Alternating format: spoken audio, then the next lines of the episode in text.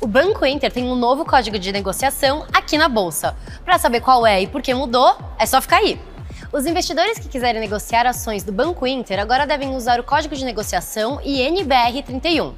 O código corresponde a um BDR, que é uma ação listada no exterior, mas negociada aqui na Bolsa do Brasil. As ações BID 3, 4 e 11 foram negociadas pela última vez aqui na sexta-feira, dia 17.